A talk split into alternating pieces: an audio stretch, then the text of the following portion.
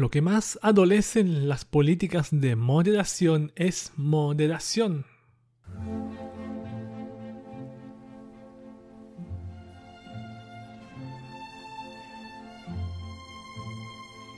En los tiempos actuales se ha citado a personas de alto poder tecnológico, CEOs de grandes marcas tecnológicas, a comparecer ante el Congreso de Estados Unidos.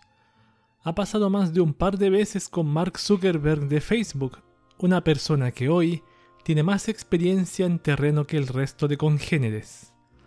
Pero en el mes pasado hubo otra de la cual no me había enterado estos CEOs de Twitter, Facebook y Google fueron citados a dar explicaciones por un tema en particular, las políticas de moderación de contenido. De eso trata el tema de hoy. Algunas de las preguntas, cuestionamientos y respuestas serán revelados acá en unos momentos más. Cuestionando las políticas de moderación en el podcast de Cube de hoy.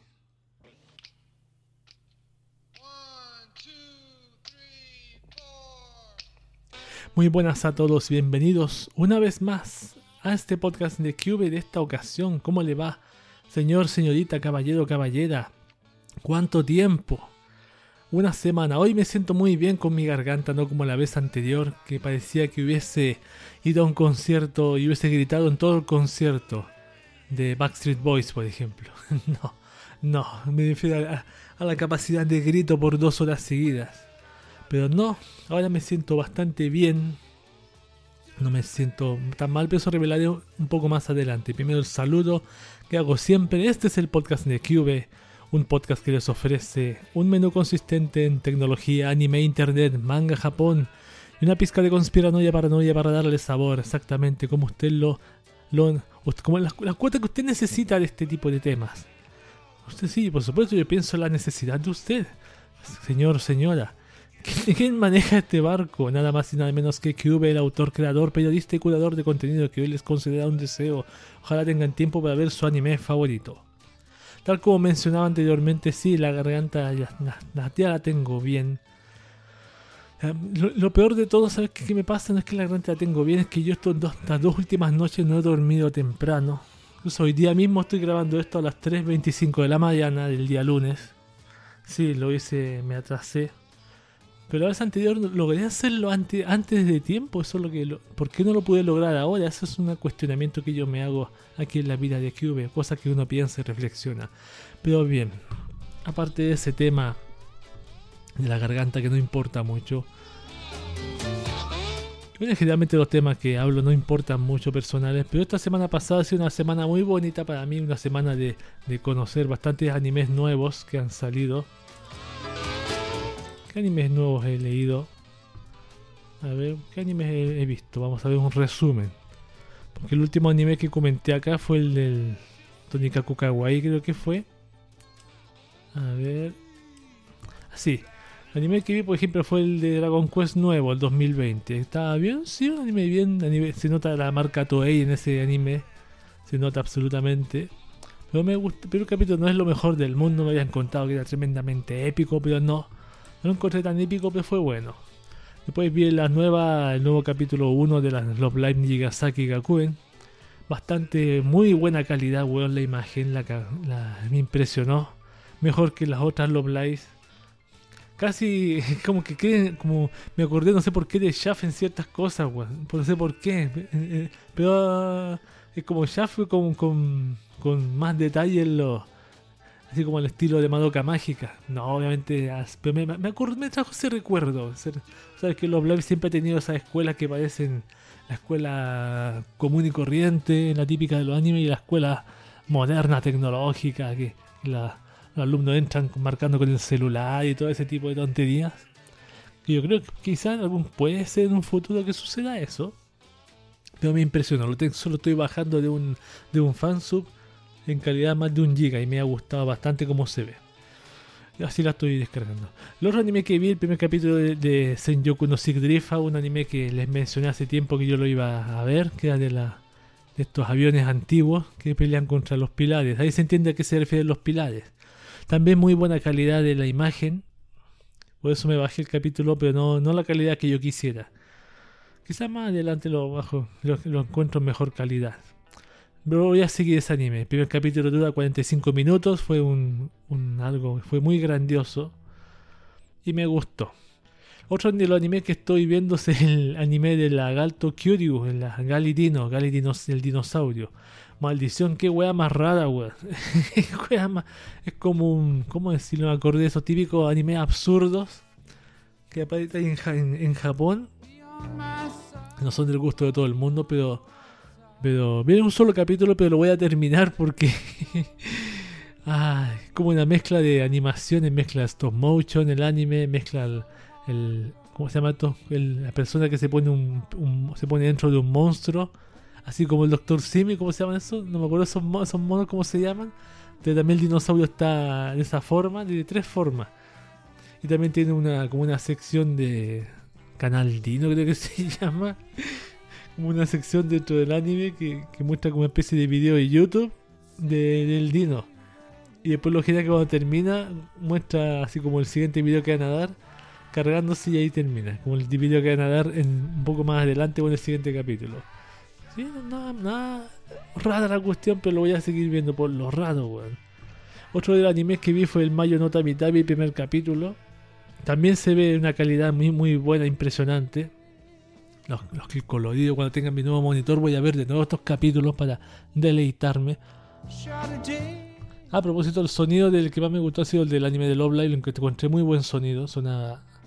¿Ese fue o fue el.? No me acuerdo cuál fue uno que encontré que tenía un buen sonido, ya. No me acuerdo cuál, creo que fue ese. Ahí el Sir Drifa también. No, el Sir Drifa lo encontré muy genial el, sonido, los efectos. Me acordé de, sé, del anime este de, la, de Tanya de Gurshaft, del Yo-Yo Senki. No sé si será el mismo estudio el que lo creó. ¿Será el mismo estudio que creó este anime? No, no, no lo voy a averiguar ahora. Si Mayo Nota Vitavi, sí, tiene un pequeño. Eh, no está mal, de brujas. ¿Qué pasa más adelante? Y el último anime que vi fue el primer capítulo de Muno Nana Nana, Nanana, que es como la Talentless Nana. Eh, este es como el típico anime ese de tipo. Parece que fue ese típico anime de, la persona que tiene que retroceder en el tiempo para arreglar lo que pasó. Oh, maldición. No, no me gusta mucho esos animes, pero no está mal. No está mal como terminó el primer capítulo. Pero voy a ver el siguiente a ver qué tal. Voy a darle una técnica madoka hasta el capítulo 3 quizás. Y veremos si lo sigo viendo. No está mal, pero lo voy a seguir viendo. Me quedan más animes para ver. Me queda otro anime para ver. Por ejemplo, quiero ver el anime de... Voy a ver el chart que tengo acá de, de Japan Next. Animes que me quedan para ver, por ejemplo. Maesetsu no sé qué mierda trata, me da curiosidad. La voy a ver un capítulo. El otro, el One Room, yo vi la primera temporada, tengo que ver la segunda, pero podría ver el anime este de la, de la Loli esta que duerme en el, la Loli que duerme, que se pasa durmiendo, que leí hace tiempo, ¿cómo se llama? Mao Yoyo Yasumi. El de Westgate Park también me interesa. El Kuma Kuma Bear, ¿lo puedo ver? No, no. Yo creo que sí le doy una oportunidad al Kuma Kuma Bear. ¿Cuál más? Este del Kimi Saigo del, del guerrero de la princesa que si tienen, te tienen onda, también lo voy a ver. El 66 Genbare también, Mahouyo Yokurumi también lo voy a ver. Pues me parece también una cuestión rara. Akutama Drive no sé si lo veré. Gura lo voy a ver. Eh, la, la Gochiusa, la tercera temporada, no he visto ni la primera, así que voy a ver la primera primero. El que voy a ver también va a ser el, el Kamisama ni Nataji, también es nuevo. Que trata del, fin del mundo, algo así. Taiso Samurai, pues quizás. El, los chicos de Fruito Tarto también, de Idols, por supuesto. Yo Somatsu-san no he visto ninguna temporada tampoco. No me acuerdo cuál más dije que iba a ver. Así que esas cositas tengo pensado ver quizás esta semana. Uno o dos, dos animes al día y después ponerme al día con los capítulos de los animes que estoy siguiendo. Eso es lo que he visto en anime. El manga manga que estoy leyendo, me terminé de rezar finalmente el manga de los amigos semanales. Tiene un final, final no cerrado, no cerrado realmente, pero lo malo es que queda un, un, asunto pendiente. Pero bueno que se sabe todo lo que sucedió con la memoria de la, de la chica Y Así que todo eso ya se supo, ya, ya se, se terminó, se cerró, recordó todo, fue una forma dolorosa, pero se logró. Tiene su final. yo quedé un poco en deuda con cierto tema, pero igualmente un final, final, final, final, pues, final correspondiente, porque el tema era ese de la memoria de la chica que no, no recuperaba sus recuerdos porque he olvidado a los amigos en una semana, la otra, y ahora se sabe el porqué de todo y, y no sucedió nunca más. Un final bonito. ¿Y qué manga estoy leyendo ahora? Tengo aquí el manga de que no me acuerdo cuál fue. A ver, saquémoslo. Ah, Shigatsu Akimi no Uso. Estoy leyendo porque quiero ver si el final que tiene es el mismo del anime. Unos trazos bastante gruesos. Es casi el primer capítulo. Estoy, no lo he leído completo. Lo tengo por ahí la mitad del primer capítulo. Pero ya lo voy a leer en la semana. Y lo voy a tratar de terminar lo más, lo más pronto posible. Los capítulos son bien largos. Tienen unos 70 páginas de ese. Lo malo que echaré de menos las canciones de música clásica, eso es lo único. Bien, comencemos este podcast después de contar tanta tontería con música Yusei Teikoku Disorder, el opening de Big Order, acá en el podcast de Cube.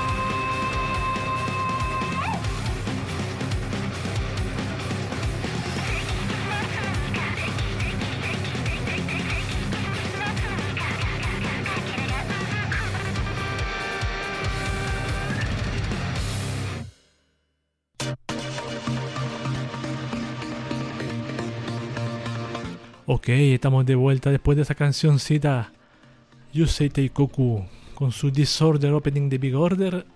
No he visto este anime, pero solo entiendo algo de qué trata. Un día lo voy a ver. Empezamos con las noticias de tecnología. Todos estamos dentro, todos estamos unidos, todos estamos conectados, todos dentro de una red llamada Internet. Unos participando, otros observando y otros atacando. Por eso es mejor estar informado. Bienvenidos a las noticias tecnológicas de tecnología.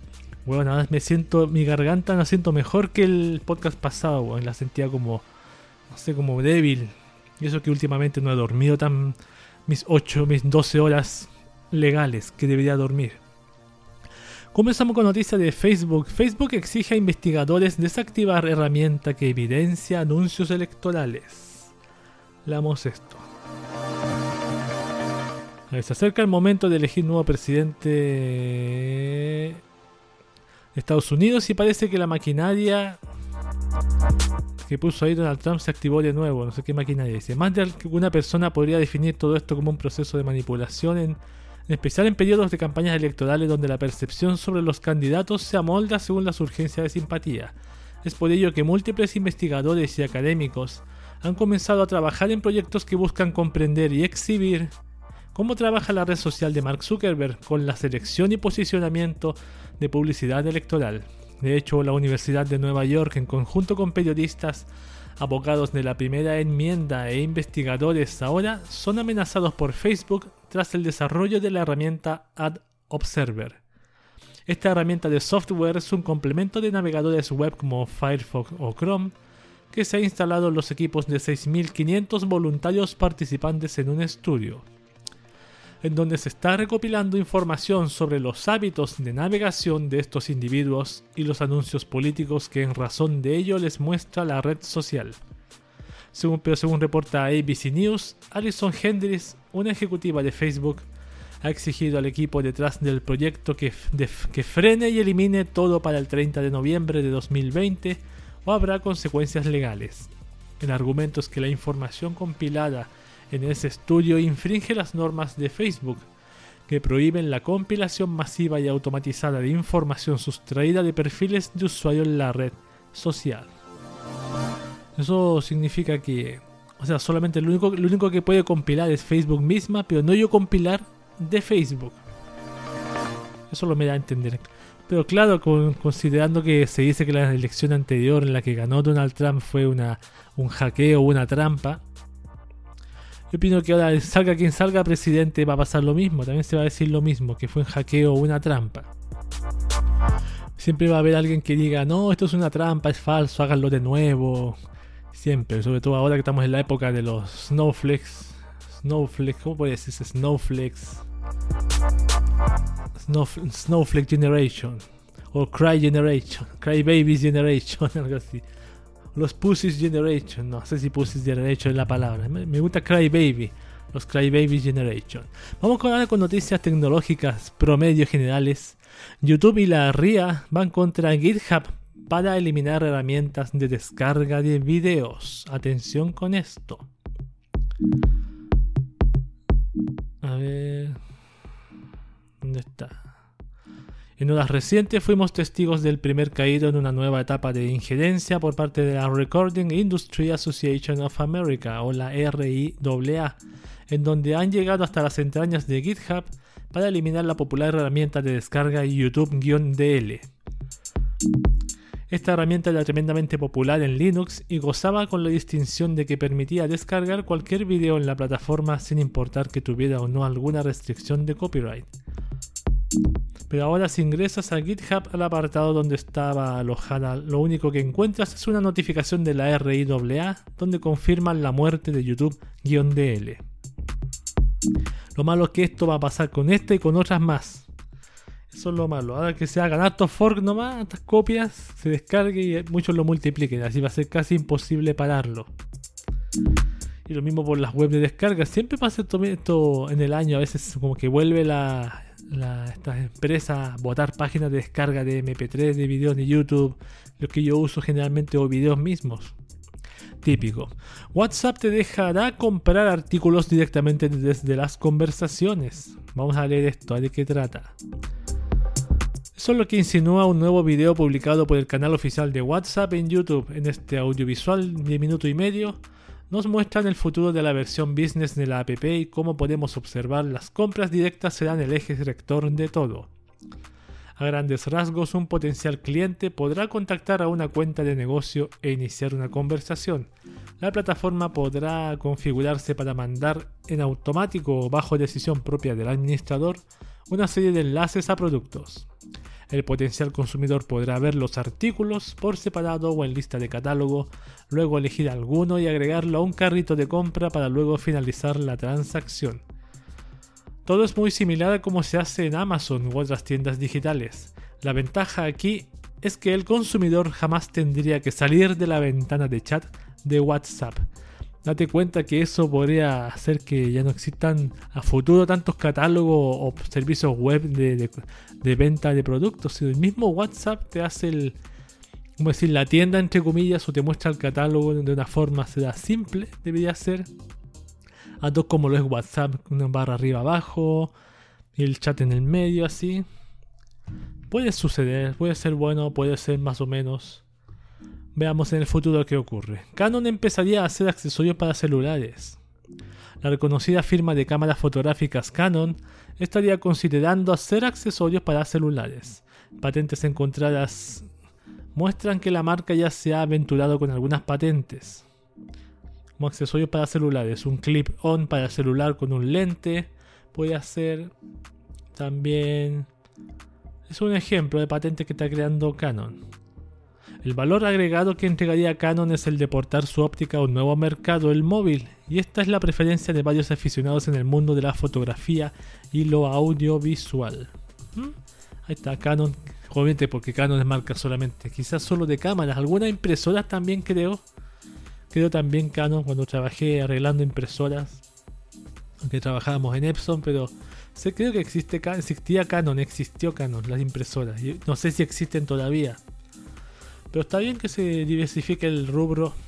La misma Canon. Samsung imitaría a Apple con el Galaxy S21 y lo vendería sin cargador ni audífonos. ¿Se acuerdan que el podcast pasado se habló que esto podría imitarlo? Incluso la misma Apple invitó a otras empresas a hacer lo mismo. Bueno, aquí estamos viendo las consecuencias.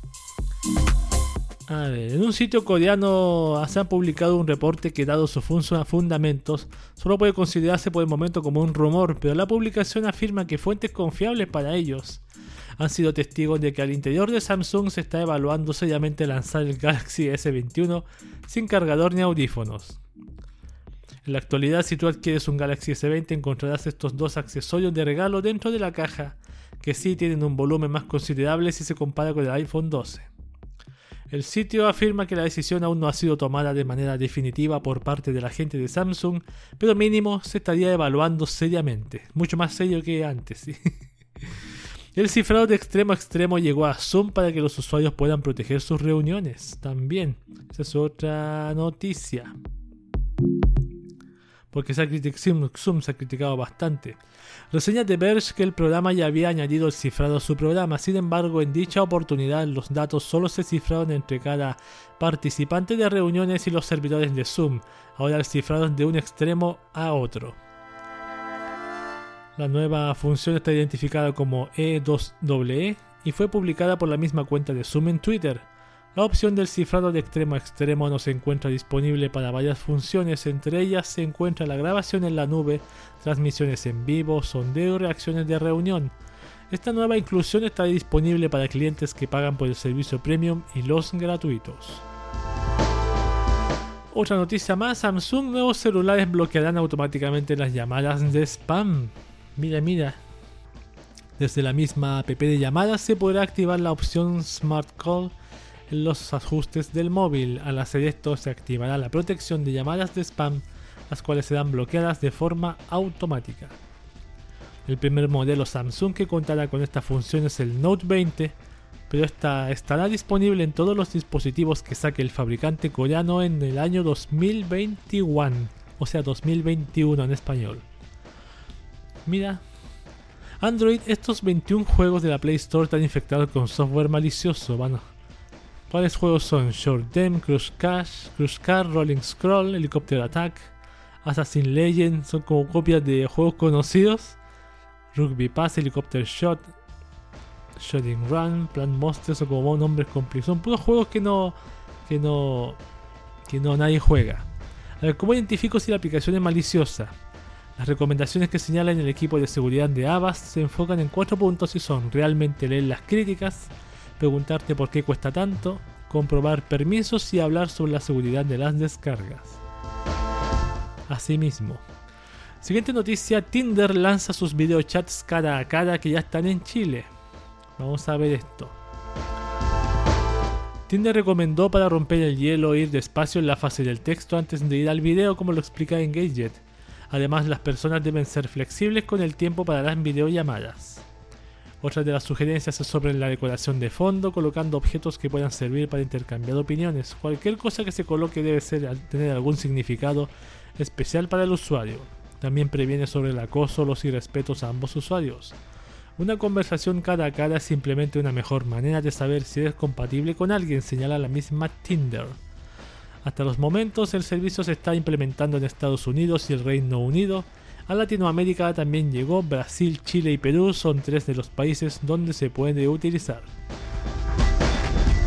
Eh,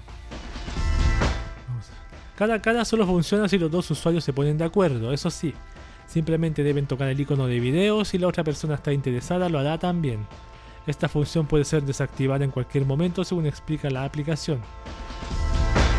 Perfecto. Eh, puede servir, no sé. No va a faltar el tipo que aparezca masturbándose. Pero a cerrar la cuenta, lógico. Netflix podría probaría función que convertiría sus contenidos en modo podcast. A ver, veamos esto. Netflix, a pesar de no anunciar programas en formato podcast, sí quiere probar una función donde las series y películas disponibles en su plataforma tengan un modo de solo audio que le permita al usuario consumir este contenido en segundo plano. El éxito del podcast es que puede ser consumido mientras se realizan otras tareas y es ahí donde apunta la compañía estadounidense específicamente, ahí que se encuentra estudiando esta alternativa. Entre las ventajas que ofrecería esta nueva función se encuentra el ahorro de batería y de datos consumidos, ya que al activarse la opción, la pantalla de transmisión puede estar apagada. Ahora lo que, lo que no entiendo es cómo hay películas que se podrán ver películas en audio, yo creo que sí. Pero yo creo que otras no creo que se puedan poder. Yo creo que hay otras sería imposible. Quizás alguna serie. Alguna serie podría ser Vamos con otra noticia mejor. Dice, hackean el sitio oficial de campaña de Donald para Donald Trump por su amor a las fake news. Vamos a leer esto. Por la noche de este 27 de octubre de 2020, quienes intentaban entrar a la página web de Donald yjtrump.com se encontraban con una curiosa notificación de advertencia. Todo el sitio aparentemente había sido desmantelado para mostrar únicamente esa ventana en donde se notificaba que la página había sido secuestrada por alguien. Dice, este sitio ha sido tomado, el mundo ya tiene suficientes noticias falsas difundidas cada día por Donald J. Trump, es tiempo de que el mundo conozca la verdad. Todo luego vino acompañado por un extenso párrafo en donde se aseguraba que se había tenido acceso total a los dispositivos de Trump y su equipo, que tenían pruebas de que el presidente estaba envuelto en la pandemia del coronavirus y que intentaban manipular las elecciones de 2020. La cantidad de errores de redacción, ortografía y gramática hacen pensar que no se trata de una amenaza tan consistente. Pero el ataque al parecer sucedió en realidad porque antes de hablarse del asunto de manera oficial se restituyó la página web a su estado anterior. Puede haber sido solamente el hackeo de la página, pero nada más pues no, no intervinieron en todos los teléfonos, porque eso es un poco exagerado. Microsoft eleva sus ganancias con la pandemia, suma 115 millones de usuarios activos diarios ver. Microsoft está subido en la ola de la pandemia, el teletrabajo y sus derivados. La compañía reportó 115 millones de usuarios activos diarios, un 50% más que lo reportado hace casi 6 meses. El anuncio lo realizó Satya Nadella, CEO de Microsoft, enfocado en la plataforma de trabajo Microsoft Teams. Bueno, como obvio también. Era como lógico. Más noticias, AMD presentó la nueva serie de tarjetas de Radeon RX 6000. Gracias a una transmisión que se llevó a cabo el día de hoy, hoy día noticia del 31 de julio, es que podemos conocer a fondo la nueva serie de tarjetas AMD Radeon RX 6000. Estas vendrán en tres variantes al momento de su lanzamiento al mercado y estas son las siguientes: Radeon RX 6800, Radeon RX 6800 XT, Radeon RX 6900 XT. Todas estas se basarán en la Big Navi, la GPU de 7 nanómetros y contarán con una arquitectura nueva RDNA2, la cual parece traer muchas cosas muy interesantes a la mesa en cuanto a mejoras se refiere. Obviamente no voy a leer todas las mejoras porque son tres tarjetas, weón. Y a propósito, AMD está interesada en adquirir a la fabricante de chips Shilling. X-I-L-I-N-X. A ver. Shilling es una empresa que se encarga de la fabricación y producción de chips para distintos equipos de tecnología alrededor del mundo. Por lo mismo es que AMD, al querer colocarse como, como la empresa de tecnología número uno en el mundo, decidió comprar a este fabricante de chips. La cantidad de dinero de la que se habla es de unos 35 mil millones de dólares y de poderse llevar a cabo esta transacción, el valor combinado de ambas empresas lograría elevarse hasta los 135 mil millones de dólares, nada mal para una sola transacción. Wow, wow, wow, wow, wow, wow, wow. ¿Cuánto dinero, weón? Apple estaría por competir contra Google por su, con su propio motor de búsqueda. Wow, esto sí que está interesantísimo. A ver, Perdón, me equivoqué de página, ahí. ¿Dónde está la web? La trama detrás del explosivo reporte publicado por el Financial Times es compleja y tiene sus antecedentes en un proyecto legal que Google estaba por enfrentar. Pero a grandes rasgos, el Departamento de Justicia de los Estados Unidos hace algunos días ha presentado una demanda antimonopolio contra Google. A ver. Se habla incluso de que Google le paga, le paga a Apple entre 8.000 y 12.000 millones de dólares anuales para hacer el buscador predeterminado en sus dispositivos. Yo creo que sí, porque si pasa con Firefox, como leímos una vez, que también pagaba no sé cuántos millones de dólares para que aparezca incluido, siendo que una, un programa sin fin de lucro, yo estoy, estoy seguro que pasa eso y también con las otras empresas. A ver. Si el juicio avanza, es necesariamente tendría que terminar lo del pago de Google a, Apple pues, para poner el buscador predeterminado. Por ello sería que ahora hemos visto cómo en iOS 14 se ha comenzado a implementar de manera muy discreta la función Spotlight, en donde al realizar una consulta la interfaz del iPhone muestra resultados con enlaces directos, nada que pase por Google. Así que todo apunta a que Apple estaría preparándose para desprenderse de ese motor, aunque es demasiado pronto para confirmarlo. A lo mejor si se ofrece más dinero.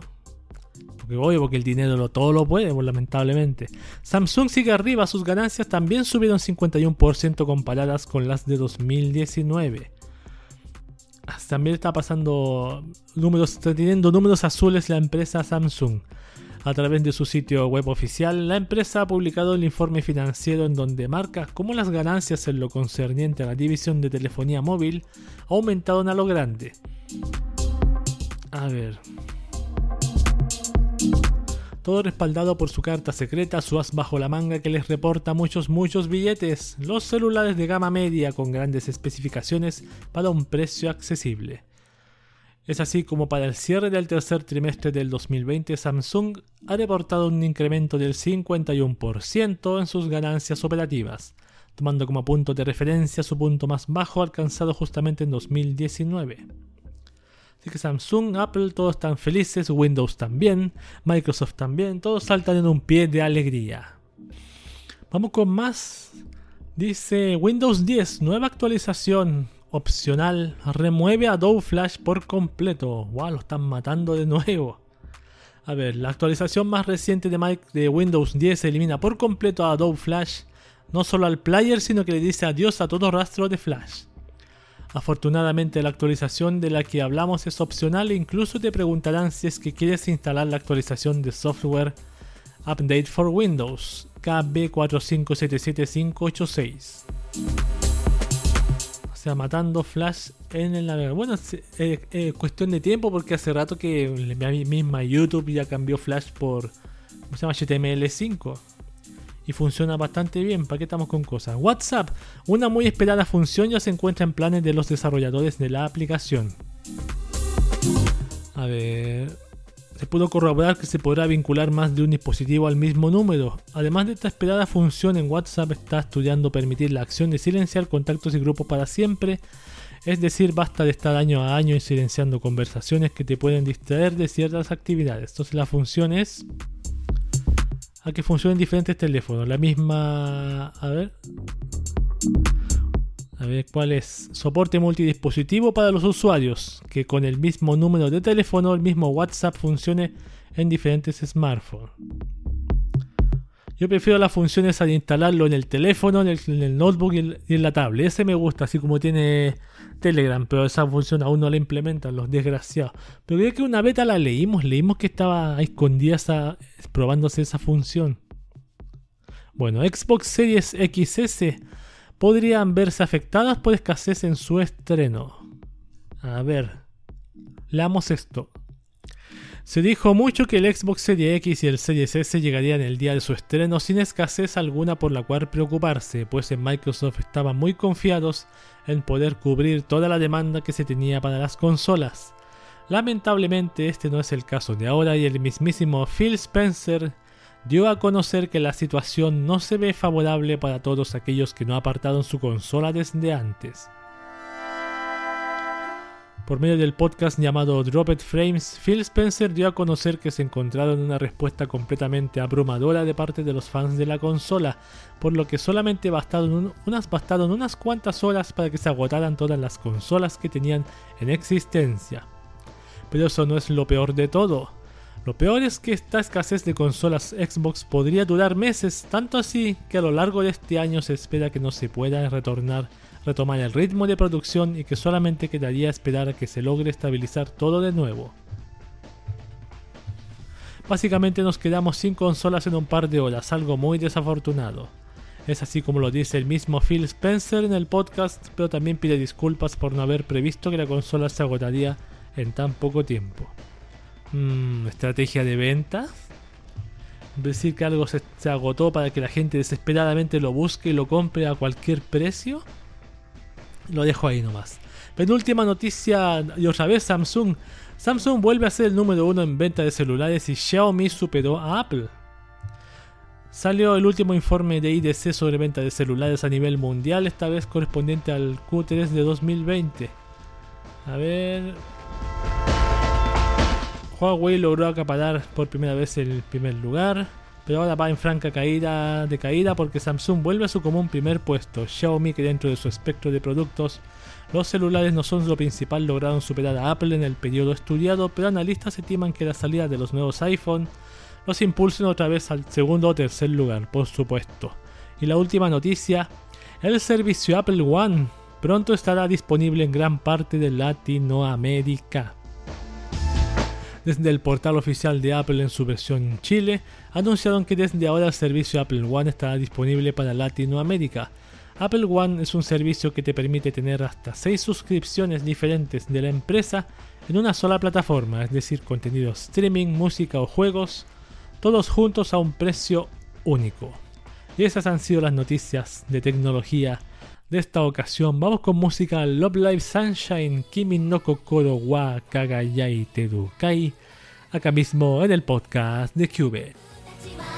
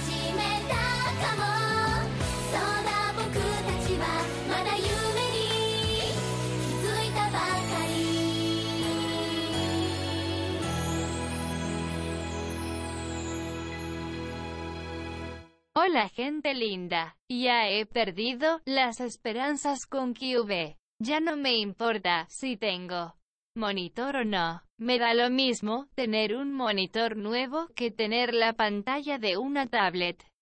La vida continúa, igualmente como continúa el podcast de QV.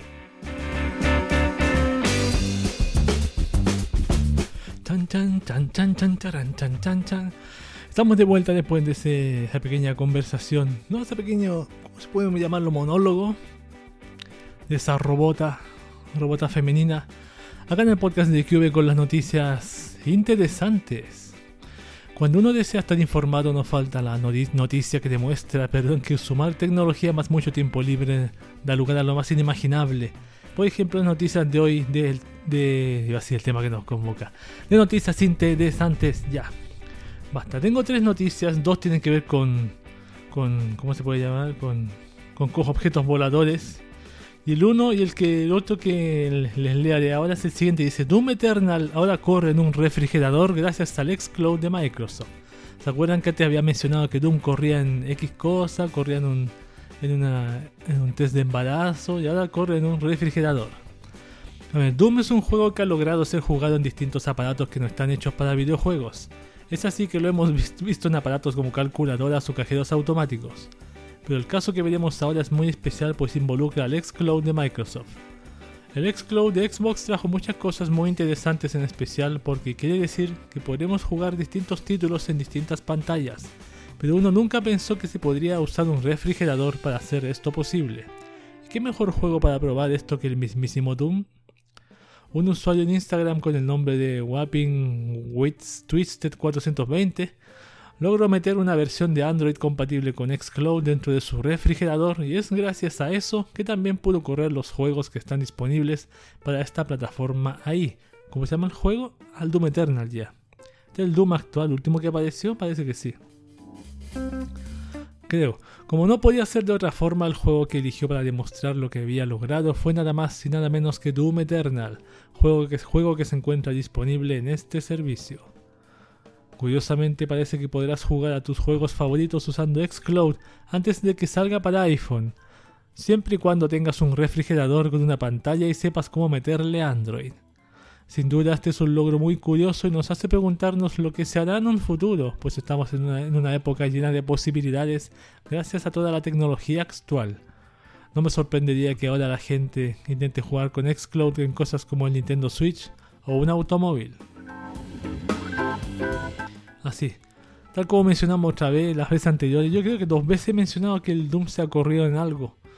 Pero no recuerdo el anterior del test de embarazo, no recuerdo. El test de embarazo fue, lo leí hace poco. No, dos podcasts atrás, creo. Bien, vamos con la siguiente noticia. ¿Se acuerdan hace tiempo que había leído una noticia parecida a esta?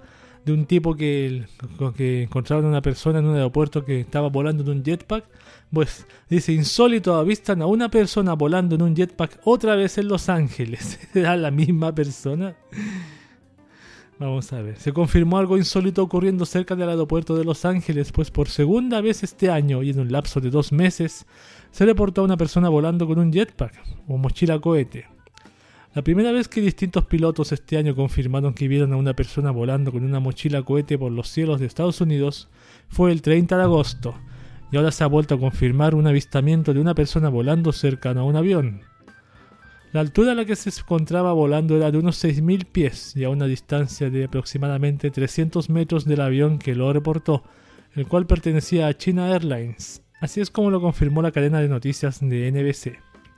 Lo peligroso de este asunto es que si, estas, si estas personas volando con mochilas cohete se acercan a las rutas aéreas, podrían ocasionar accidentes aéreos, por lo que desde el primer avistamiento el FBI se encuentra investigando estos casos. Lo curioso de este nuevo casi es que de acuerdo a los pilotos, de este nuevo caso, perdón, que aquí dice casi, es que de acuerdo a los pilotos esta persona en un jetpack era muy brillante y se movía a una rápida velocidad, por lo que podríamos estar frente a un nuevo tipo de mochila cohete que no solamente logra elevar a quien lo lleva a más de 6.000 pies de altura sin que la descompresión lo afecte, sino que hace que se mueva a velocidades nunca antes vistas en un aparato de vuelo personal. Se cree que este incidente podría estar relacionado a una empresa de jetpacks que se encuentra al norte de Los Ángeles llamada Jetpack Aviation. Pero aún no se ha confirmado nada todavía sobre esto. Ahora solo queda esperar a que el mismísimo FBI hable sobre este nuevo caso como lo hicieron sobre el caso del 30 de agosto de este mismo año 2020.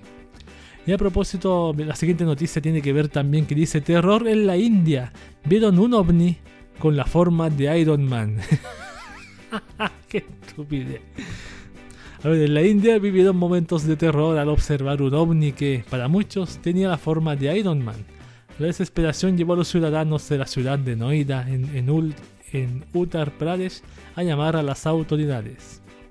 Ocurrió el pasado sábado en el distrito de Ankaur de la referida ciudad india.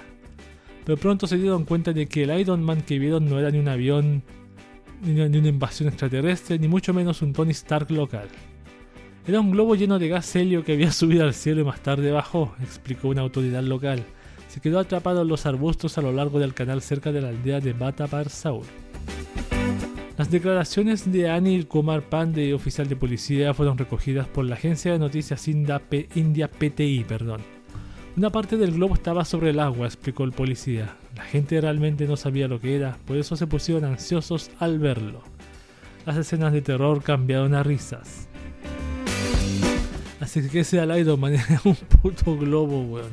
A lo mejor ese era el, hombre con el jetpack que estaba en el aeropuerto de Los Ángeles, pues, después terminó en India y ahí cayó. Ahora como voy a leerle otra noticia y le voy a explicar después por qué voy a leer cuatro noticias ahora. La siguiente dice Among Us. ¿Se acuerdan de ese juego famoso actualmente Among Us? Del impostor y toda esa mierda que ni, ni sé de qué trata, pero capto algo. También es popular en Pornhub y sus búsquedas lo demuestran. no faltaba más.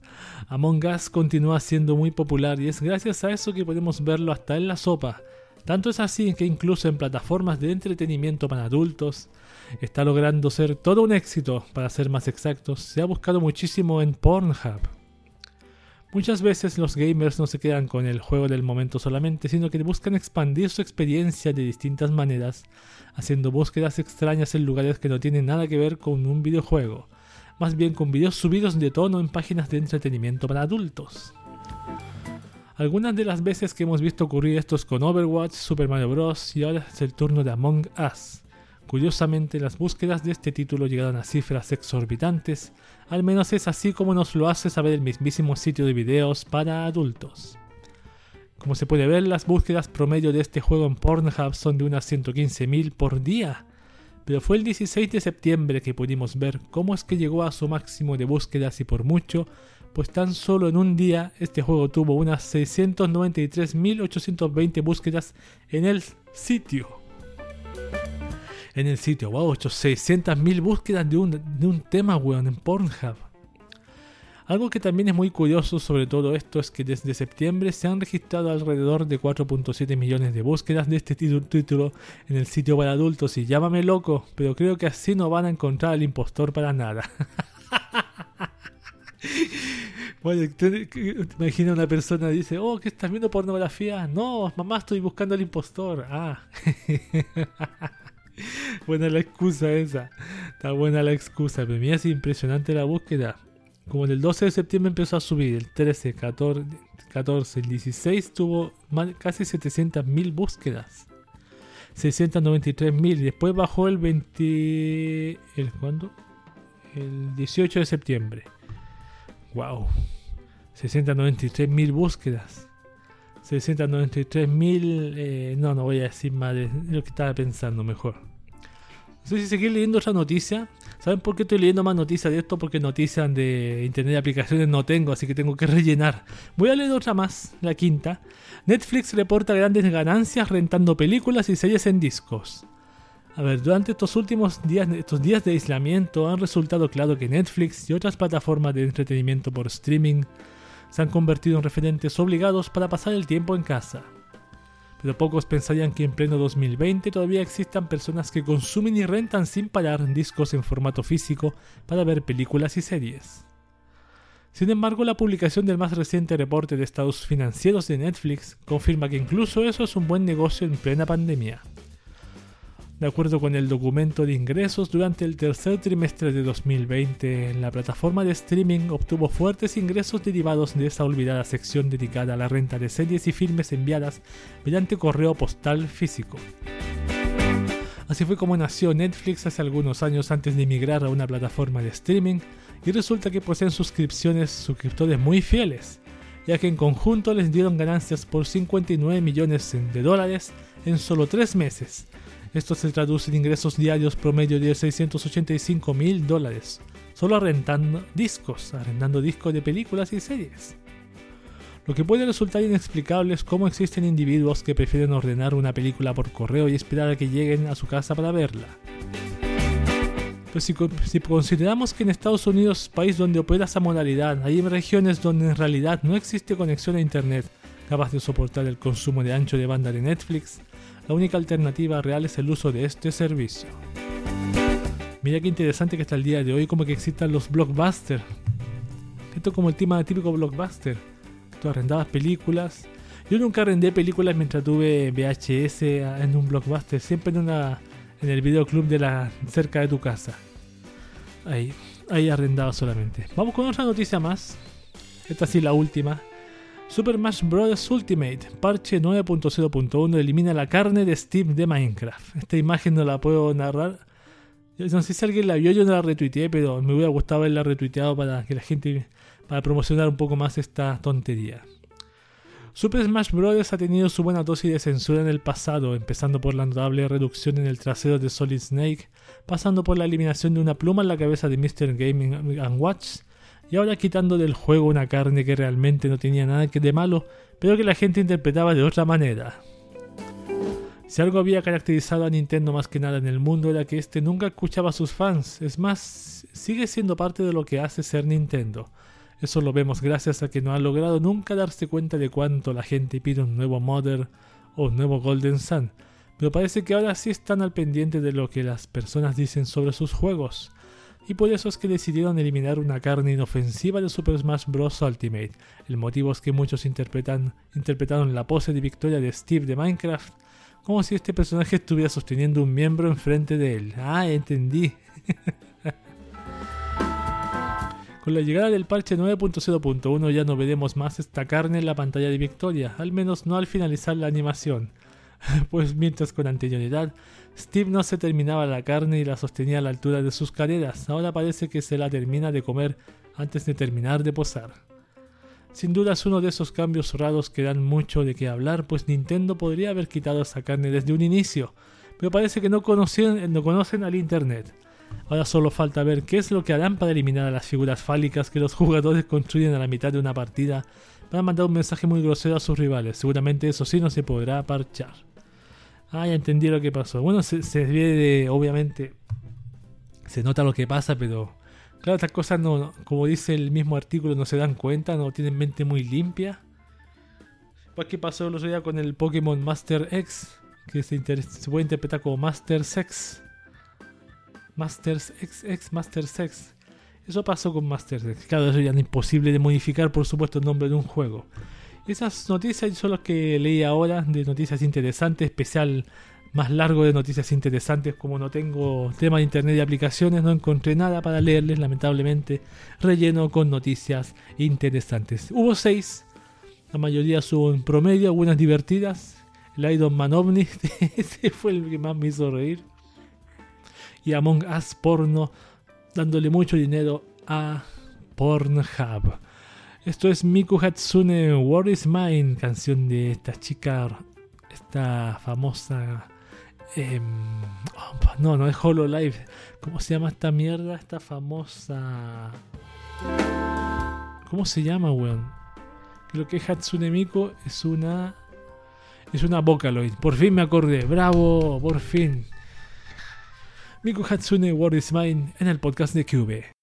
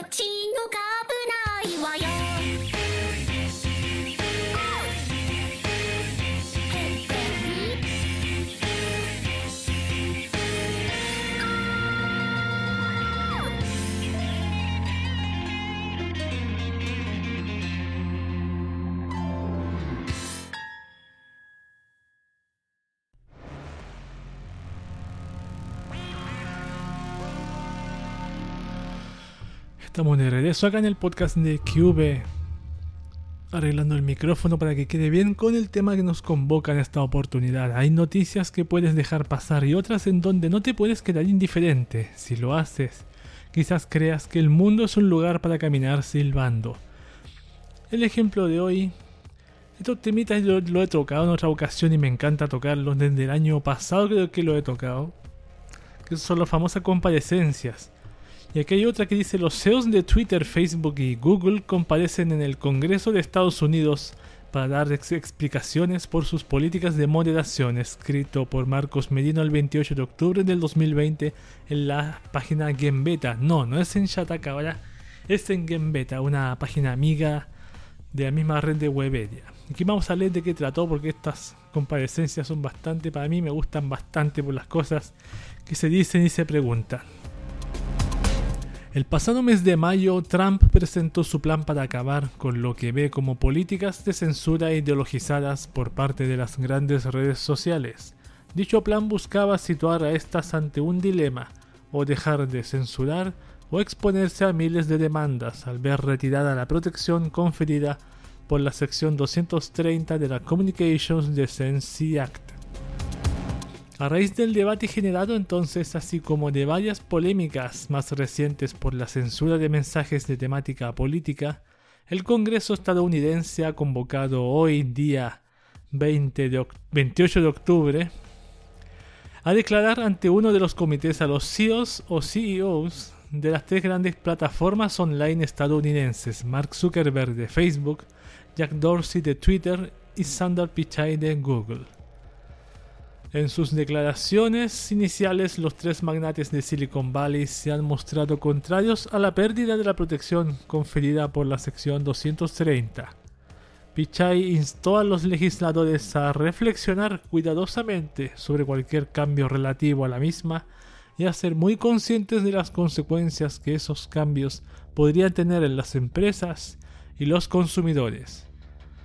Para Zuckerberg, dicha normativa hizo posible la construcción de todos los principales servicios de Internet, pero por su parte también reconoció que, dos puntos, el debate sobre la sección 230 muestra que hay gente de todas las sensibilidades políticas insatisfecha con el statu quo.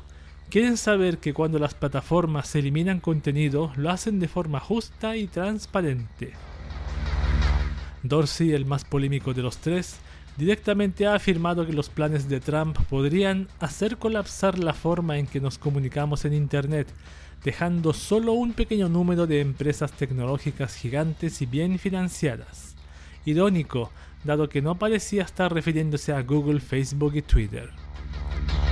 Tras eso, la mayor parte de intervenciones polémicas del comité han sido protagonizadas por senadores republicanos, esto es, miembros del Partido Conservador al que pertenece el presidente Trump, acusando a Twitter de aplicar un doble rasero a los tweets de Trump y sus seguidores, a causa del posicionamiento político de Dorsey y su compañía, entre paréntesis, nuestros sesgos más bien de izquierdas.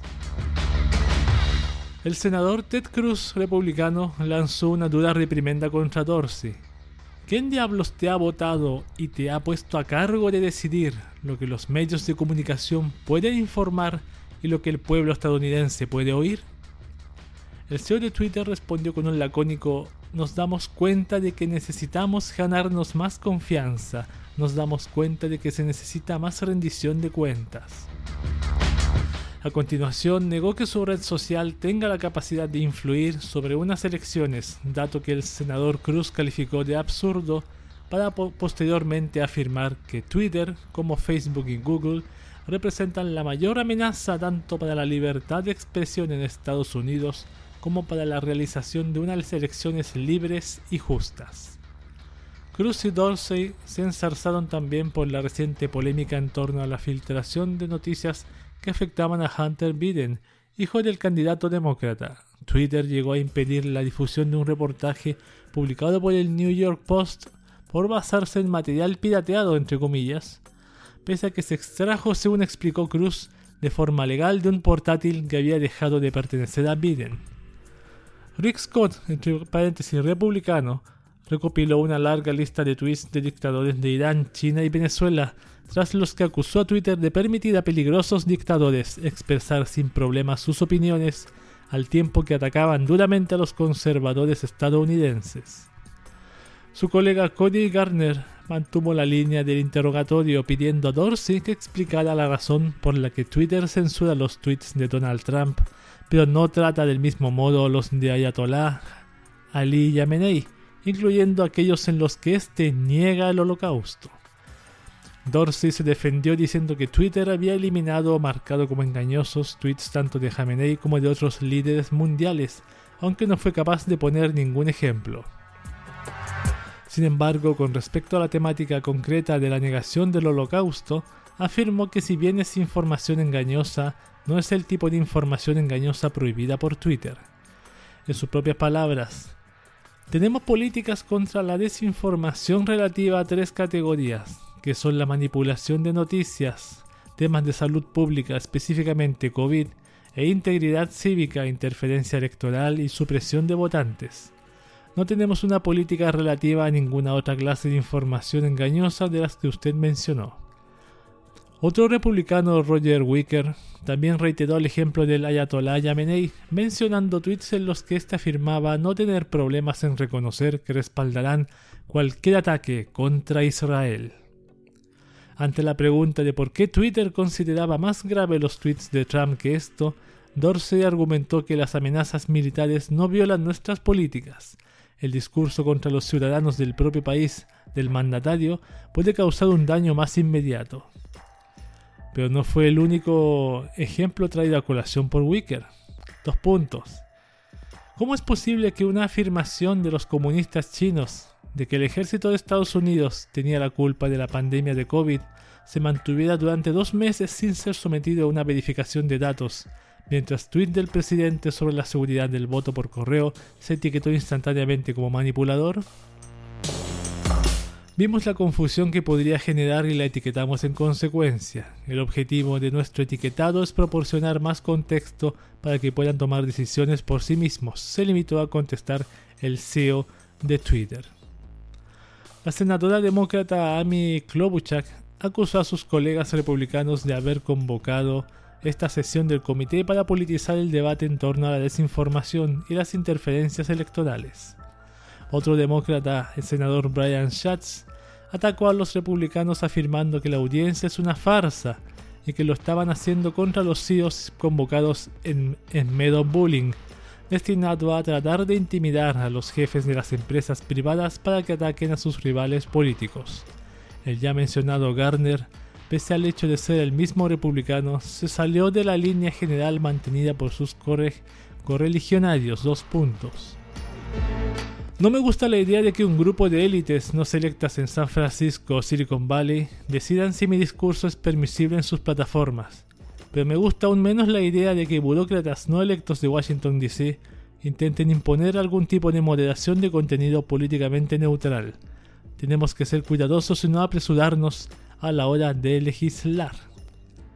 Este ha sido el artículo llamado Los CEO de Twitter, Facebook y Google comparecen en el Congreso de Estados Unidos para dar explicaciones por sus políticas de moderación, escrito por Marcos Merino el 28 de octubre de este 2020, vendido en la mismísima Game Beta. Por supuesto, eso es algo que se viene leyendo hace mucho tiempo, que Trump habla de algo y es censurado en Facebook, en Twitter por ejemplo, y después en Facebook. Pero solo a Trump. Pero siempre digo lo mismo, si no fuera Trump y fuera Obama, ¿lo censurarían?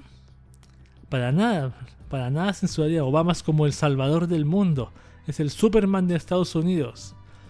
Trump llegó con la etiqueta de que era el, el ¿cómo, decirlo? El tonto, el, no sé cómo decirlo, el que hay que burlarse todo todos sus años de, gobierno. O imagínate qué pasaría si salía elegido Trump de nuevo cuatro años o cinco años más de otra vez de censura, burlas, bullying a Trump. Pero todo eso va a acabar obviamente si aparece otra persona, otro personaje. Que ahí Estados Unidos le va a dar el, el, premio Nobel, tal como le dieron a, a, a, Obama, no sé por qué se lo dieron, no sé qué habrá hecho, qué inventó, qué benefició al mundo Obama justamente con su presencia. Estuvo dos gobiernos para solucionar los grandes problemas. Sobre todo me acuerdo uno que una, persona migrante me mencionó que era el tema de, de, los latinos. Pero ¿qué pasó con eso de los latinos? ¿En qué quedó el tema de los latinos? ¿En qué quedó eso? Yo nunca escuché a Trump, a, Trump, a Obama, porque yo recuerdo las noticias aquí censuradas de televisión aquí latina, que se dirigía sobre ese tema. Lo hizo solamente por votos. Claro, para ganarse el voto latino también, porque latinos allá en Estados Unidos cada vez son son importante masa de gente que puede dar vuelta a una elección, eso hay que considerarlo. Ya los latinos ya en el 2000 ya era considerado así, que podían en un futuro dar vuelta el voto estadounidense. Si estadounidenses votaban una elección, los latinos podrían dar vuelta a esa elección, porque no son un puñadito de gente. A ver, ¿qué cosa más mencionar de este diálogo, entre comillas? Por ejemplo, aquí el CEO de Twitter dice, dijo, nos damos cuenta de que necesitamos ganarnos más confianza. Nos damos cuenta de que se necesita más rendición de cuentas. Estas son como las respuestas que dice Mark Zuckerberg cuando se manda un cagazo. Así, nos damos cuenta de que necesitamos ganando más confianza, que tenemos que arreglar esto y lo, y lo, lamentamos. O cometimos un error, las típicas las típicas no volverá a suceder, las típicas respuestas de Mark Zuckerberg cuando se manda un cagazo intencional, sin prevenir o intencionalmente sin prevenir, yo creo yo, y después sale adelante a dar disculpas. Será mejor mandarse el, el- la hacer un cometer un error para estos personajes y después pedir disculpas que prevenir y, no aparecer en televisión pidiendo disculpas. Es como exposición, una exposición, ¿cómo se dice? Una exposición a propósito los medios disculpándote, como darte una imagen de niño bueno, de persona inocente, que puede hasta ponerse caerle una lágrima del- de los ojos pidiendo disculpas por uno y miles, cientos de errores que ha hecho, por ejemplo, Zuckerberg con su, con su bendita Facebook, para entre comillas, dar la imagen de que es una persona que soluciona los errores. Distinto sería que si yo pienso que si Facebook no cometiera esos errores, ejemplo, la presentación de que hizo en, no sé si fue en Puerto Rico, donde hubo un aluvión y aprovechándose de eso hizo una demostración de tecnología. Y después pedía disculpas. Y entre muchos otros cagazos que ha hecho Mark Zuckerberg. Yo pienso que eso puede ser una estrategia de más exposición de Zuckerberg. Ahora no olvidar que hace tiempo leí una noticia o leímos, no sé si lo, una noticia leí, creo que fue el año pasado, que decía que el mismo Zuckerberg como que se, a propósito se exponía demasiado, quizás porque puede postular a presidente, ¿te imaginas que podía pos- postular? Y pudo, pudo haber postulado quizás en esta elección, pero no, no postuló. Quizás en la siguiente. O a lo mejor quizás después va a estar Trump de nuevo y después va a venir Zuckerberg. ¿Qué le impide a Zuckerberg a ponerse ahí? Ahora, ¿será, ¿le irá bien a Zuckerberg? Va, va, va, va a hacer una tremenda manipulación de su plataforma para que voten a él, porque obviamente su empresa Facebook y puede perfectamente acondicionarla para que todo vaya dirigido a su imagen. Y eso va- no, es un, no es un hackeo de rusos como le tildan a Trump. Que las elecciones fueron hackeadas por culpa de los rusos, lo hicieron ganar. Como se, dice, se decía en el pasado. Rixcon acusó a Twitter de permitir a peligrosos dictadores expresar sus problemas, sus problemas sin, sin problemas, sus opiniones, perdón. Pero a Trump lo censuran, claro, eso lo censura a Trump, pero no deja que los mismos que niegan el holocausto hablen. Aunque pensándolo bien, ya el mismo Zuckerberg ya lo, lo todos esos temas los censura, los borra, pero parece que Twitter todavía no, parece que le encantan esos temas. Bueno, a Twitter, si Trump está en Twitter porque le encanta todo lo que genera y provoca, quizá el único mayor movimiento que tiene Twitter es con sus 300 y, y algo de millones de usuarios, es Donald Trump. Sí, porque Donald Trump genera mucho movimiento en esa red social sus seguidores, sus detractores, las cosas que tuitea, sus retweets, sus likes. Y si no fuera por Trump, si Trump no estuviera en Twitter, ¿tendría el mismo, la misma trascendencia? Yo creo que no tanto. Dice, tenemos políticas contra la desinformación, manipulación de noticias, salud pública, integridad cívica y votantes. No tienen una política relativa a ninguna otra clase de información. Entonces es es sesgada, es como sesgada a conveniencia. Sesgada a conveniencia puede ser. Sesgada a conveniencia. A ver. Claro, una. Aquí también dice el mismo Dorsey. ¿Dónde está el texto que leí?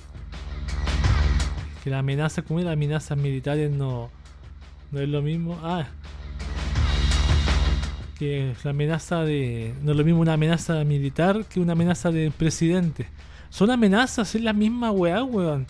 Yo a mí todavía hasta el día de hoy estoy esperando que me la una amenaza que me mandaron por Twitter pase algo y nunca pasó nada, weón. Direct- Directamente una amenaza.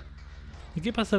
¿Por qué esta plataforma permite? Claro, yo soy un ciudadano de a pie, no tengo ningún ninguna ningún mérito en Twitter. Con suerte tengo cuántos seguidores, 800 y algo. Alguna vez llegará a los 1000, no tengo ni idea. Y cada vez uso menos la red social esa. Pero tantas políticas de amenaza que se llena la boca Twitter y, y- y no actúa, no actúa. Solamente a conveniencia por algunos.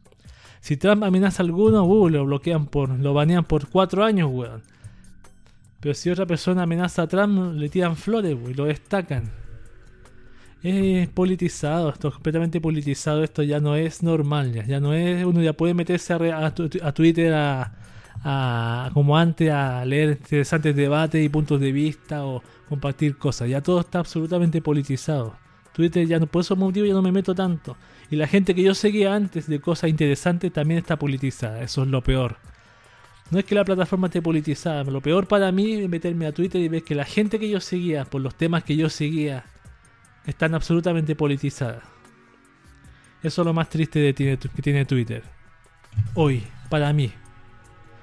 Por ese motivo no me meto tanto a leer basura política.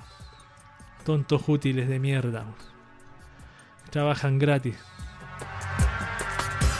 Bien. Ese ha sido el tema que nos convoca hoy. Lamentablemente es así, mi opinión es así. Lo que yo opino por lo que yo leo de, de Twitter hoy. Creo que ya desde el año pasado o antepasado empezó como a ponerse medio raro. Altamente tóxico, agresivo, violento, sin moderación, sin un, a la persona que amenaza gratuitamente. Así que porque es súper fácil en Twitter puedes amenazar gratuitamente a cualquiera sin ninguna moderación de nadie. Y tú puedes denunciar y ¿qué va a pasar? No, no, no, no se modera, weón, no se hace. Por eso es alta- Twitter hoy es tóxico, agresivo, absolutamente politizado. Y que más y nada más. Y eso se va para otras plataformas. Ya, nada más del tema. Este ha sido el tema que nos convoca. Nos vemos hasta el siguiente tema que nos convoca. Y vamos con una canción Larkensiel Hitomino Yunin. Acá en el podcast de QV.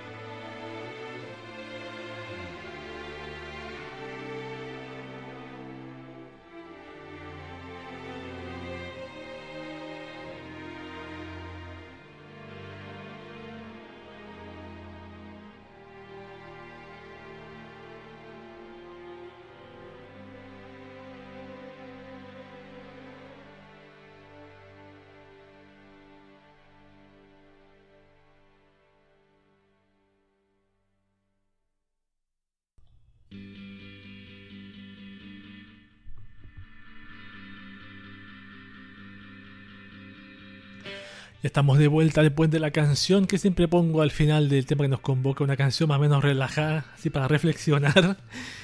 Y volvemos con, la sección de anime, noticias de anime. Hay un grupo de personas que tienen su meca del entretenimiento otaku, nada más y nada menos que Japón, el único país en donde el plástico con tetas vale una fortune, una fortuna. Wow, así con sus figuritas y todo eso. Los, los animes acá están llegando a un precio más o menos bastante bueno. Para que estamos con cosas. Las, claro, generalmente versiones americanas, pero hay algunas versiones japonesas que incluso se pueden hacer algunos encarguitos que me gustaría hacer más adelante. Vamos a empezar con a leer estrenos como siempre lo hago. Estos estrenos son generalmente de enero-febrero de la temporada que se viene. Por ejemplo, el manga High Rise Invasion tiene anime para, va a tener anime para televisión en febrero de 2021. Desde Netflix han anunciado que el manga de terror High Rise Invasion o Tenku Shinpan de Suina Miura y Takahiro Oba inspirará una serie animada que se estrenará en febrero de 2021 en la plataforma. Vamos a leer de qué trata este manga, lo encuentro interesantísimo. Dice, Yuri Honjo es una estudiante de preparatoria instituto que un día se ve perdida en un espacio anormal donde montones de rascacielos están conectados por puentes colgantes y una serie de personas enmascaradas se dedican a asesinar sin piedad a quienes vagan por ahí perdidos. En este mundo infernal solo tendrá dos opciones, dejar que la maten o ser ella quien mate a los enmascarados. Yuri está decidida a sobrevivir en tan irracional mundo y destruirlo, pero ¿qué destino le espera? No está mala, está interesante. A mí me, me- me interesó bastante. Yo la va a salir anime, incluso las, eh, las portadas son muy buenas, las máscaras también son geniales. No sé si todas las máscaras son iguales, parece que sí, tienen mancha. Está genial, está genial. Ahí está, al 2021 se viene anime de terror. Ojalá no pase lo mismo que pasó con Pupa. Con, con Pupa, weón, porque fue una decepción en ese momento. Otro anime que se viene para enero 2021 es la segunda temporada de Lightback Camp, que, que o ya o no, no es Yamano Suzume, esta es la Judo Camp también. La cuenta oficial de Twitter de la adaptación animada del manga Lightback Camp o Judo Camp de Afro ha colgado dos nuevas imágenes promocionales de la segunda temporada. donde La serie se estrenará en enero de 2021 también. Otro de los animes que se viene para enero. También Kemono Jigen fecha su estreno para el 10 de enero en Japón. Esta ya la leído como dos veces, así que no la voy a leer más. La siguiente, la segunda temporada de Beastars. A ver, segunda temporada de Beastars. La adaptación televisiva animada del manga Beastars de Paru Itagaki ha revelado nuevas imágenes de sus personajes para la segunda temporada. Y esto dice A ver, el anime se estrenará en enero de 2021 en el bloque Plus Ultra de Fuji TV. Yo vi que ahí el manga está completo de Beastar. ¿Podría echarme una leída de ese manga? Sí, podría ser. También el anime de World Trigger muestra un tráiler, confirma voces y dice que se estrenará el 9 de enero en el bloque Numa Animation de TV Asahi. Este lo leí también como dos veces World Trigger. Y el último estreno es el anime Red of Healer que la web oficial de la adaptación televisiva animada de la serie de novelas Kaifuku Yutsushi no Yari Naoshi, dos Sokushi Mahu to Skill Copy no Choetsu Hell o Red of Healer de Rui Tsukiyo reveló un trailer, sus voces y el anime recordemos que se estrenará en enero también de 2021, aún no tiene fecha, cuando tenga la fecha lo vamos a releer. Vamos a leer noticias de... ¿qué viene ahora? De manga. Tengo una que dice Demon Slayer Kimetsu no Yaiba domina los 22 primeros puestos de las listas de ventas de la semana en Japón. Wow, ha caído súper bien este manga, weón. El anime también, ¿para qué estamos con cosas? Sabemos que últimamente abundan las noticias sobre el éxito de Demon Slayer Kimetsu no Yaiba, pero es que lo del manga de Koyoharu Gotouge es algo realmente histórico, pero histórico de verdad. Pese a que el manga ya está completo, la obra sigue batiendo récords de todo tipo y en la semana del 19 al 25 de octubre lograba copar los 22 primeros puestos de la lista Oricon de ventas de cómics. Los primeros 22 puestos de las ventas de la semana estaban ocupados con los, por los ¿cómo? A ver, no entendí. La obra sigue batiendo récords y en la semana 19 al 25 de octubre lograba copar los 22 primeros puestos de la lista Oricon de venta de cómics. O sea, los 22 puestos hay un manga de Kimetsu no Yaiba. A los primeros 22 puestos de las ventas de la semana estaban ocupados por los 22 tomos que tiene el manga. ¡Wow! ¡Wow! Como una, como una escalera real de póker, algo así. Algo realmente increíble que no había pasado jamás en la historia de las listas desde su estreno en abril de 2008. Wow, impresionante. Con esto el tomo 22 de Demon Slayer Kimetsu no Yaiba suma 4 semanas consecutivas en el primer puesto, habiendo vendido hasta la fecha 326.000 copias. El tomo 22. Y aunque el manga hubiese nunca hubiera, había dominado los 22 primeros puestos como ahora, sí que había logrado hacerse con el top 10 de ventas por completo ya en 6 ocasiones desde sus inicios. Wow, desde Oricon aseguran que el manga ha vendido más de 90 millones y medio de copias en Japón y teniendo en cuenta que recientemente se anunciaba que este ya contaba con más de 100 millones de copias en circulación y como va de ventas, es probable que pronto le veamos superar esa cifra. Eso sí, de momento ya es el segundo manga más vendido desde el inicio de las listas Oricon. Wow, Kimetsu no Yaiba, Kimetsu no Yaiba la tengo que ver, weón. Sí o sí. Sí o sí. Vamos con noticias ahora de videojuegos. ¿Por qué no llega a Latinoamérica esta- estos mangas, weón? Ojalá que no venga también tan marcado el, el- doblaje, que tenga la. Por lo menos sea más neutro, no puede ser. Es mucho pedir eso, que sea más neutro el, el lenguaje en los mangas. Que no sea ni muy argentino, ni muy español, ni muy colombiano, ni muy chileno. Mexicano no puede ser, estamos acostumbrados al mexicano. Aquí todos por los animes de, los 90, 80. ¿Por qué no lo hace México? O si lo hace. Vamos con noticias de videojuegos. Tengo el juego de realidad aumentada de Captain Subasa amplía sus territorios y llega a Latinoamérica. Wow. Desde la desarrolladora Mirai de- han anunciado que su juego Subasa Plus, el juego de realidad aumentada de Captain Subasa, ampliará sus territorios el próximo 30 de octubre, sumándose a casi 40 nuevos países más a la lista. El juego se lanzaba el 30 de septiembre en España, Francia, Reino Unido, Alemania, Países Bajos e Italia, llegando el 15 de octubre a varios países de Asia. La lista de nuevos países incluye unos cuantos países de Latinoamérica. A ver, veamos la lista de países. Australia, Taipei, Hong Kong, Indonesia, Japón, Macao, Malasia, Filipinas, Singapur, Tailandia, Canadá, México, Estados Unidos, Argentina, Brasil, Chile, Colombia, Aus- Austria, Bosnia y Herzegovina. Nunca he escuchado ese país en mi vida, Herzegovina. Ahí van 20. Croacia, República Checa, Dinamarca, Grecia, Irlanda, Noruega, Polonia, Portugal, Rumania, Rusia, 30. Serbia, Eslovaquia, Suecia, Suiza, Ucrania, Turquía, Ghana y Marruecos, 38 países más. Wow, casi 40. Tiene razón, casi 40. ¿Cuál? Herzegovina, ¿qué país es ese, weón? Herzegovina. Acuérdense que ese juego de Subasa Plus es como el Pokémon Go, pero con Captain Subasa. Esa es la diferencia. Más noticias de videojuegos. PlayStation 4 ya ha distribuido 113.8 millones de unidades en todo el mundo. Desde Sony han anunciado en su último informe financiero el relativo año fiscal finalizado el pasado 30 de septiembre que PlayStation 4 ya ha distribuido 113.8 113.8 millones perdón, de unidades en todo el mundo.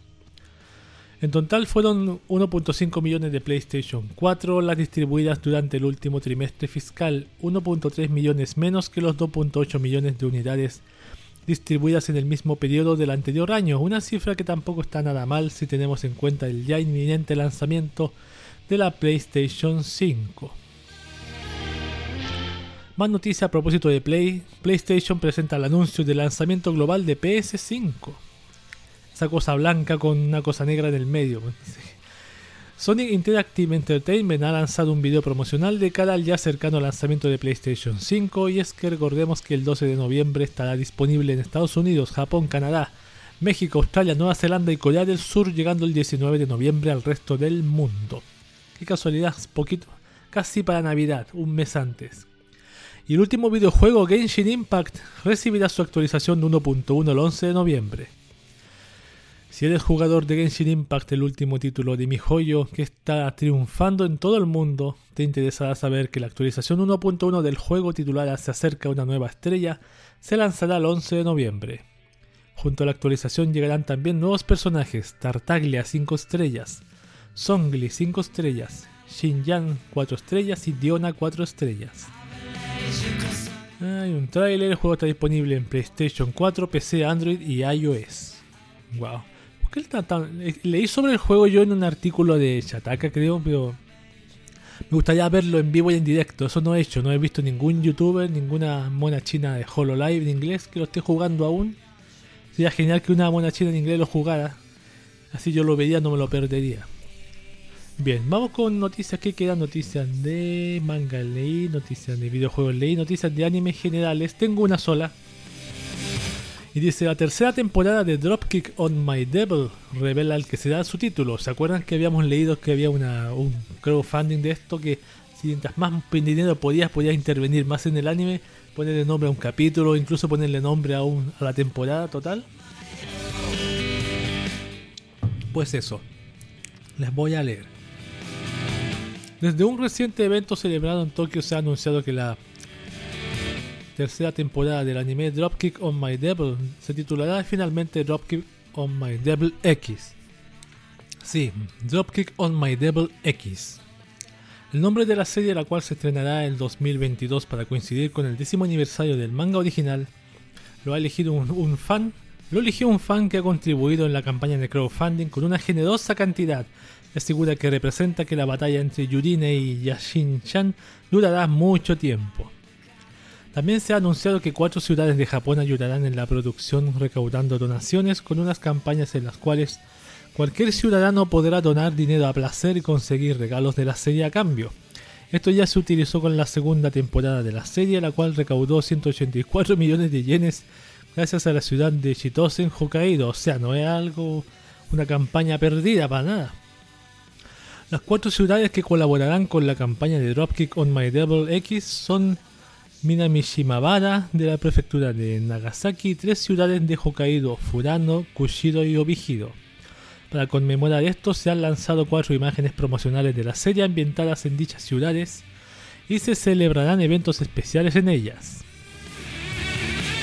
Ay, así con Yashin-chan. Tan, tanto le gusta a la gente de Yashin-chan, debería verla, quizá. Ya que tiene dos temporadas la tercera se estrena en dos años más. Con su décimo aniversario del manga. Yo creo que debería echarle un vistazo. Acá el nombre bien mierda. X, weón, puta. Pagar miles de yenes, weón, millones para ponerle una puta X, weón. Qué pérdida de dinero, weón. En mi opinión, pérdida absoluta de dinero. O podría haber sido por lo menos si piensas tú que la batalla entre Yurine y la otra Yashin va a ser eterna, por ejemplo, Forever Battle, algo por lo menos así, pero. O Battle, algo así como título tipo Isekai. No, no, nos peleamos para siempre, esto no terminará todavía hasta el 2022, algo así, alguna, una mierda así. Bien, esas han sido las noticias de anime de esta oportunidad. Yo no sé si algún día pondría tanto dinero para darle título a un, a un anime, weón. Podríamos ver en un futuro. Esto ha sido el fin de noticias de anime. Espero que les haya gustado. Vamos con A King of Frombles for Miro, el opening de Kantai Collection, en el podcast de QB. Cause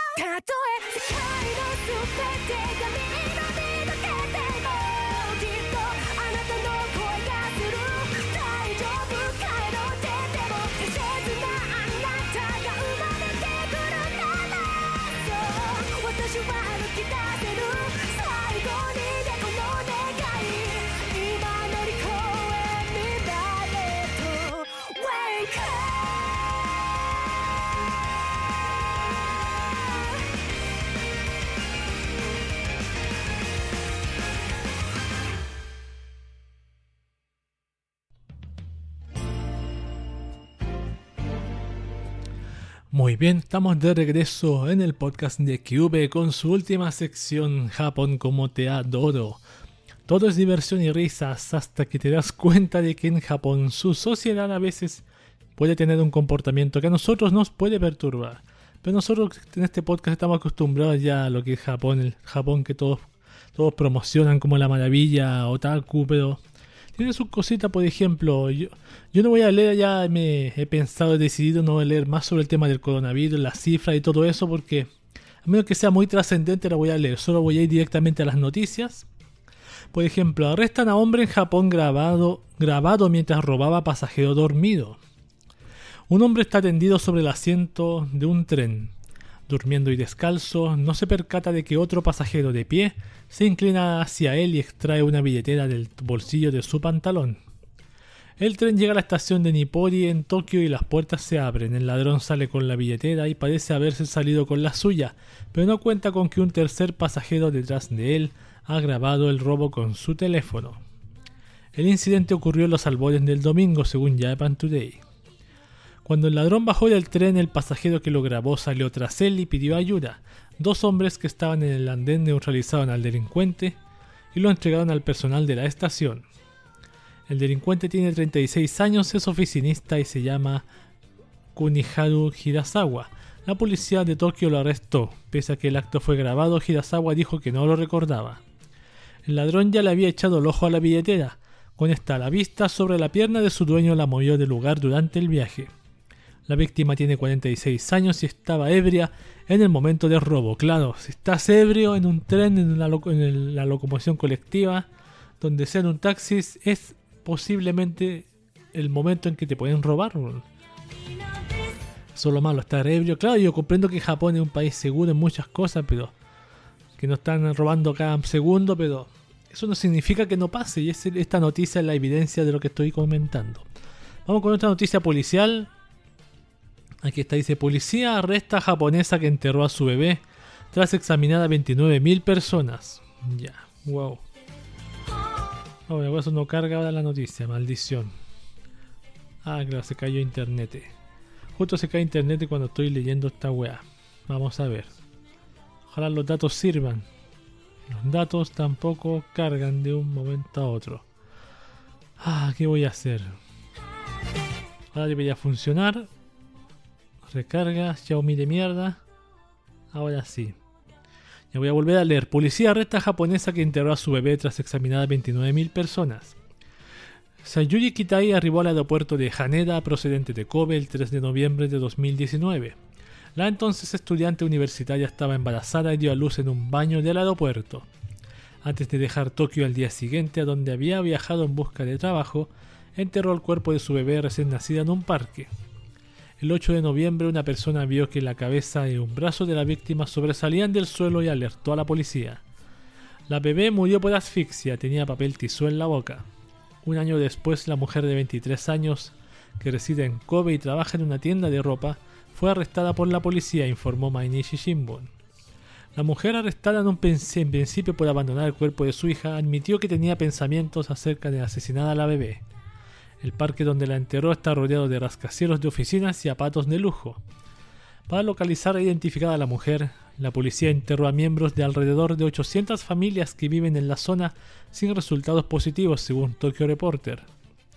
Lo que sí dio resultado fue el análisis de imágenes de cámaras de seguridad en el lugar. La policía examinó a unas 29.000 personas captadas en imágenes para detectar a Kitai. Wow, y así la, la, la atraparon. Yo pensé que la cámara que la grabó fue del aeropuerto.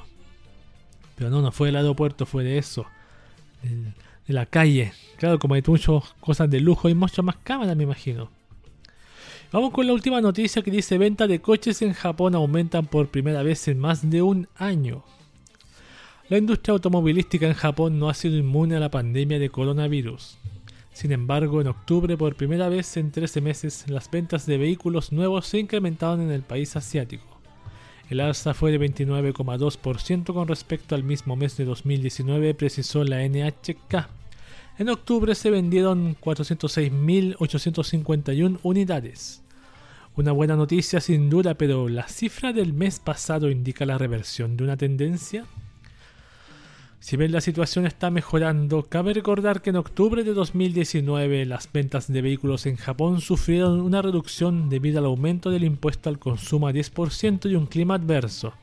Además, ante el recorte de las bonificaciones por parte de varias compañías por la pandemia, la demanda podría debilitarse. Nunca hay que confiarse en estos temas, pero acá mismo, pues, en mi país también ha aumentado las ventas de automóviles, como nunca.